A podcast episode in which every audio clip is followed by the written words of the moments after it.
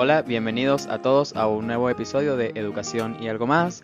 Antes de comenzar, quisiera darles o desearles, mejor dicho, una feliz Navidad, feliz Año Nuevo, un feliz Día de Reyes y felices fiestas en general. Sé que en diciembre estuvimos un poco parados, pero bueno, primero hubo vacaciones, después un cambio de trabajo, después la fiesta en general y aquí volvemos. Y la verdad es que la mejor parte de tomarse un descanso, de tomarse un respiro, siempre es el volver. Y para fortuna de todos nosotros, vamos a volver con este episodio número 5 de Educación y algo más, con un tema espectacular que me encanta, que vamos a tocarlo por primera vez en este podcast, y es cuál es la esencia de la educación, cuál es este toque personal que le podemos poner nosotros al proceso educativo, o es que todos somos eh, como robots, robots que enseñan, robots que aprenden, robots que van a escuelas o hay algo más cálido, más humano allí. Pues eso es algo que vamos a tocar en este episodio número 5 de Educación y algo más, así que bienvenido. Y no podíamos empezar esto de la esencia de la educación sin antes aclarar o poner a la luz un término que es increíblemente complejo e increíblemente sencillo a la vez. Este, vamos a hablar en un primer momento sobre el currículum. Sí, y no el currículum como esta hojita donde nosotros colocamos nuestra foto, colocamos nuestro correo electrónico, colocamos nuestra experiencia laboral y vamos por ahí buscando trabajo con esa hojita pegada en la frente. Sino más bien vamos a vamos a situarnos cuando todavía se hablaba latín en el mundo y existió un término llamado currere que podríamos traducirlo como camino a recorrer o camino recorrido. Pues de ahí eso pasa a ser currículum y el currículum lo vamos a entender como todo este proceso por el cual tiene que pasar un estudiante para completar un proceso de formación. ¿Cómo es esto? Bueno, realmente aquí es donde empieza lo complicado y lo sencillo. Porque podemos ver el currículum o vamos a situarnos en los años 60 con Ralph Tyler, un estadounidense, que concebía el currículum como un documento escrito, unas cuantas hojas de papel, las cuales tenían los objetivos de aprendizaje. Es decir, por lo menos si estamos hablando de primer grado, entonces el niño que termine primer grado debe ser capaz de hacer esto, esto, esto, esto y esto. Todo eso iba escrito en ese documento. ¿Cómo lo va a lograr? pues tiene que pasar para esto, esto, esto, esto, y entonces ahí empezaba a colocar las materias. Entonces, matemática. En matemática tiene que lograr esto, esto y esto, y va a haber este contenido, este otro tema, esto por aquí, esto por allá, y así sucesivamente. Pero aparte también tiene que ver lengua. Entonces, colocaba lengua, dos puntos. El estudiante que termina primer grado en lengua tiene que ser capaz de esto, esto, esto, esto. Para eso va a haber esto, esto, esto, esto, esto, esto y esto. Y entonces así sucesivamente con el resto de las materias. Entonces, este documento era realmente extenso, o es realmente extenso, en donde nosotros dejamos o colocamos absolutamente todos los detalles de lo que tiene que ver el estudiante para completar su proceso de formación. Esto cuando hablamos en los años 60, así se entendía el currículum, gracias a Ralph Tyler. Pero después de eso, bueno, pasaron algunas décadas, unas dos décadas para ser exactos, y nos dimos cuenta que el humano no es, o el ser humano no es tan, tan, tan cuadrado como pensábamos en los años 60, lo cual nos pasa eh, por la cabeza ahora como algo normal, pero antes era un descubrimiento increíble. Por lo tanto, Sí, el currículum seguía siendo parte de este documento, pero llegó una señorita llamada Hilda Taba, la cual nos hablaba sobre que no podemos ver el currículum solamente como un documento escrito en el cual nosotros plasmamos lo que nos venga en gana o lo que consideremos correcto para el proceso de formación de una persona, sino que más bien el currículum también es algo real, también es algo que se ve, que se vive. Es decir, no quedamos en ese proceso solamente con el documento escrito, sino también con lo que se vive dentro de las aulas de clases. ¿Qué es esto? Facilísimo, realmente. Denominamos a este documento, donde colocamos absolutamente todo como currículum formal, pero nos quedamos también con el currículum real, y es cuánto de eso que está en el currículum formal realmente se ve en las aulas de clase, porque algunos lo dirán, el programa de estudios decía que tenían que ver A, B y C, pero veían 1, 2 y 3, porque el profesor consideraba mejor cambiarlo, porque no daban los tiempos, porque se consideraba que ese tema ya no era tan importante o porque se consideraban más importantes otros, entonces ese documento se transformaba un poco y entonces había una pequeña brecha entre el currículum formal y el currículum real. Ahora te voy a dar un pequeño espacio para que pienses cuál crees que debe ser el currículum o el tipo de currículum al cual nosotros debamos darle un poco más de importancia o cuál fue más importante para ti. El currículum formal, este documento donde está escrito absolutamente todo lo que tenías que ver para completar el proceso formativo o la vivencia del mismo.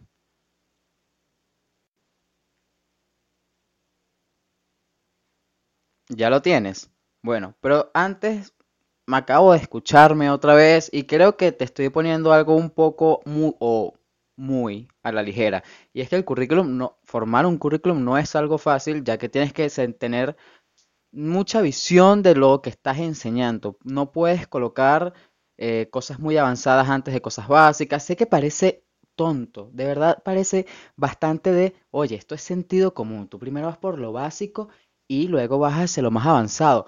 Pero ¿qué pasa? Que la labor del educador al crear un currículum al crear un plan de estudios, realmente es ver qué es lo básico y qué es lo más avanzado.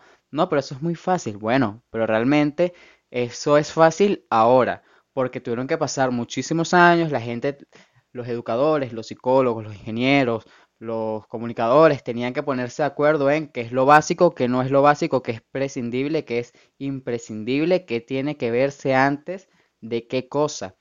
Y es una ciencia completa la elaboración de un currículum, ya que no solamente es colocar contenido a lo loco, colocar temas a lo loco, sino de verdad darle un sentido, darle un propósito y por supuesto la vivencia del mismo. Si me preguntas a mí, ambos son igual de importantes, ya que no podemos ver el currículum real sin el formal, pero tampoco podemos quedarnos con solamente el documento escrito, porque eso no es o no es allí donde nosotros podemos concebir el aprendizaje.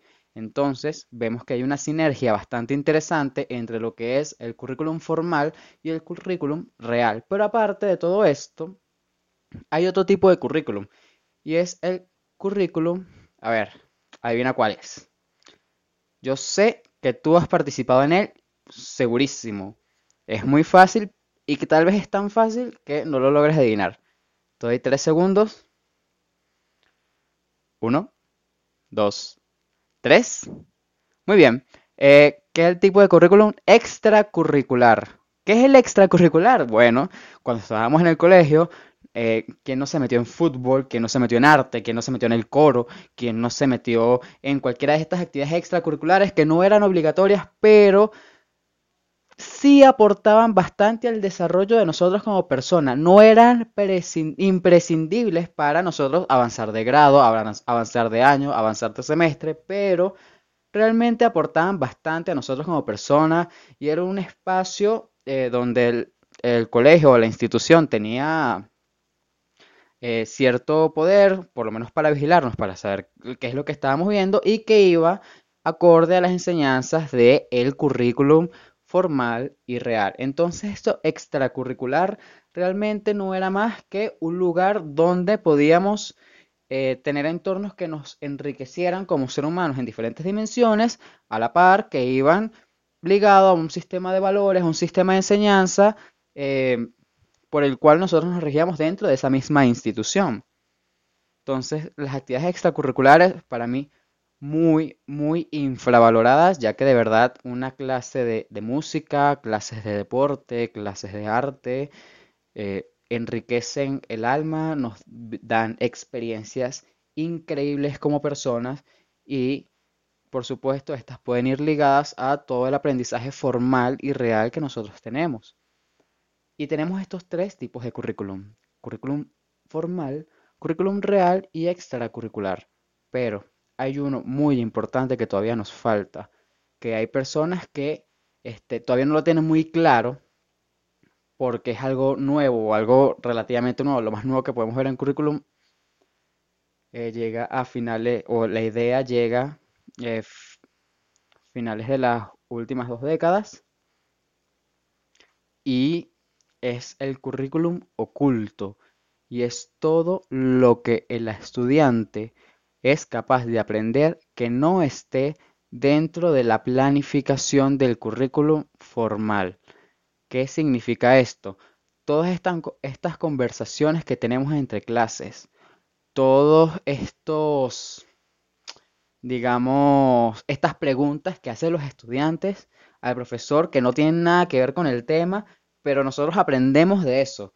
Eh, todas las vivencias que nosotros podemos tener dentro de una institución educativa, todo lo que nosotros podamos aprender que nunca estuvo plasmado, que no estaba entre los planes, eso es el currículum oculto. Y les voy a decir una cosa, es ahí donde tal vez el humano aprende más, porque es un aprendizaje totalmente natural. Nosotros llegamos ahí de una manera totalmente natural y no porque alguien nos los impone.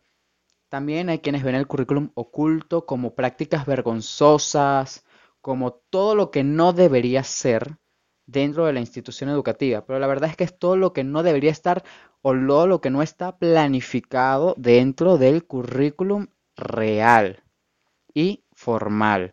Entonces, cuando les hablen de currículum oculto, sepan que son todas estas experiencias que no estaban planificadas, porque hay veces que uno está dando su clase y no planifica que un alumno te haga una pregunta personal o que un chiste entre, entre compañeros de clase, uno ya como estudiante, te lleve a darte cuenta de varias cosas de la clase o cuando la clase está eh, un poco tediosa y viene cualquier estudiante y le pregunta algo de la vida personal del profesor, que suele pasar mucho, y el profesor viene con una espinita y empieza a dar todo o hablar de todo sobre su vida personal y tú ahí vas aprendiendo, oh, mira, ¿sabes? Él hizo esto, esto me, resultó una lección de vida por los valores que tuvo o por los valores que dejó de mostrar o por etc, etc, etc.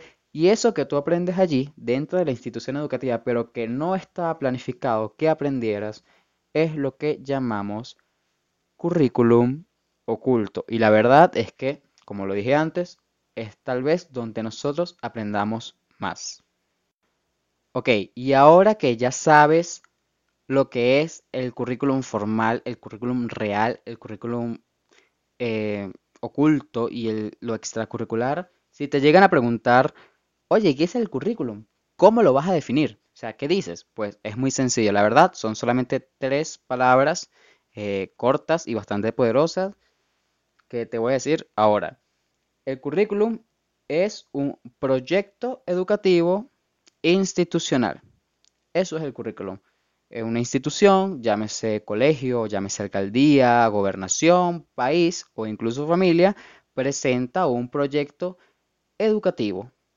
¿Ok? Por lo menos, si la familia cuenta como institución, porque tú puedes decir, yo quiero que mis hijos aprendan esto, esto, esto, esto, no quiero que aprendan esto, esto, esto. Después de eso, lo eso es tu currículum formal, entre comillas.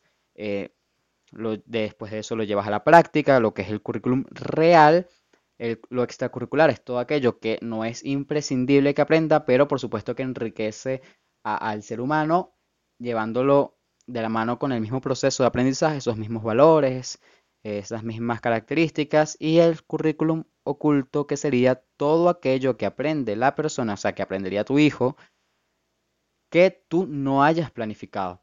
Si es un país lo mismo, que quiero que aprenda la población, que no quiero que aprenda.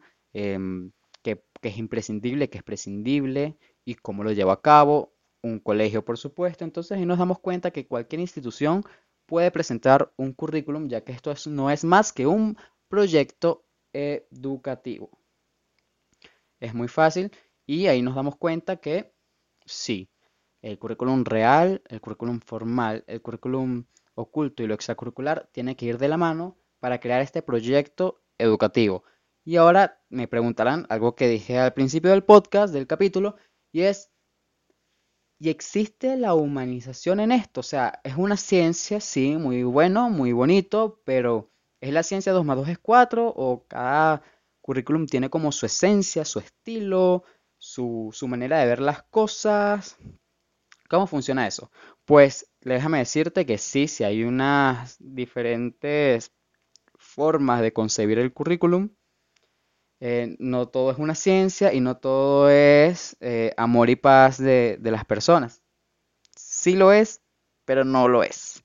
Existen varias maneras de en las cuales nosotros podemos concebir el currículum, vamos a llamarlo concepción del currículum, que es la esencia, las bases de ese currículum, cómo yo eh, percibo, lo, lo creo, bajo qué valores, bajo qué, bajo qué esencia yo, yo creo, yo genero ese currículum. Pues existen muchísimas, existen infinidad, existe la concepción del currículum académica, existe la concepción humanista, existe la concepción tecnológica, existe la concepción social y lo más lindo de ellas es que son totalmente excluyentes. Es decir, jamás vas a encontrar una, una persona que te diga, no, es que me gusta un currículum académico, pero que tenga cierto toque humanista, siempre enfocado en lo social y por supuesto bajo las ideas tecnológicas. Eso no existe, eso no funciona porque cada una está tan metida en bases tan diferentes, en valores tan diferentes que excluye al resto. Entonces, no existe eso. Si una persona te lo dice, eh, la persona está equivocada porque estas ideas, estas concepciones no pueden trabajar juntas. O es una o es la otra. Y no hay otra forma de verlo.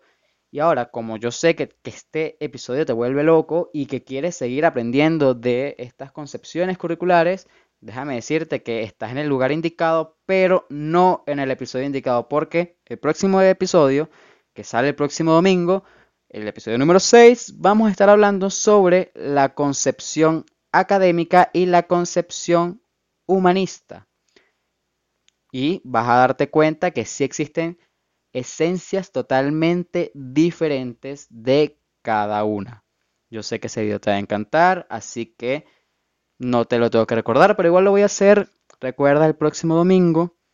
Vamos a estar hablando sobre estas concepciones curriculares. Si quieres tener un poco de idea como profesor, cómo funcionan cada una de estas concepciones. Si como estudiante quieres decir, a ver qué tipo de concepción me dan a mí, créeme que te vas a quedar loco, te vas a quedar loca cuando lo veas.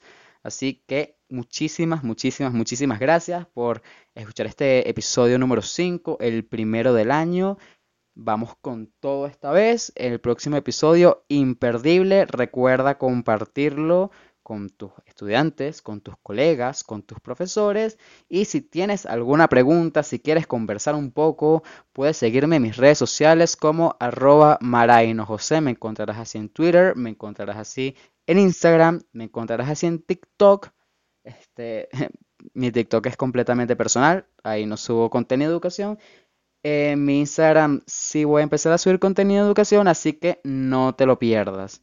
Un fuerte abrazo, gracias por haber escuchado este episodio y siguiendo la línea de mi amiga, mi colega, compañera María Solangeli Moreno Pinzón, que dijimos que cada capítulo lo íbamos a terminar con una frase eh, educativa, te voy a dejar una. No te voy a decir quién la dijo, sino que lo dejaré para el siguiente video. Y la frase es esta la educación es un arma de construcción masiva. Gracias por haber escuchado este episodio. Nos vemos el próximo.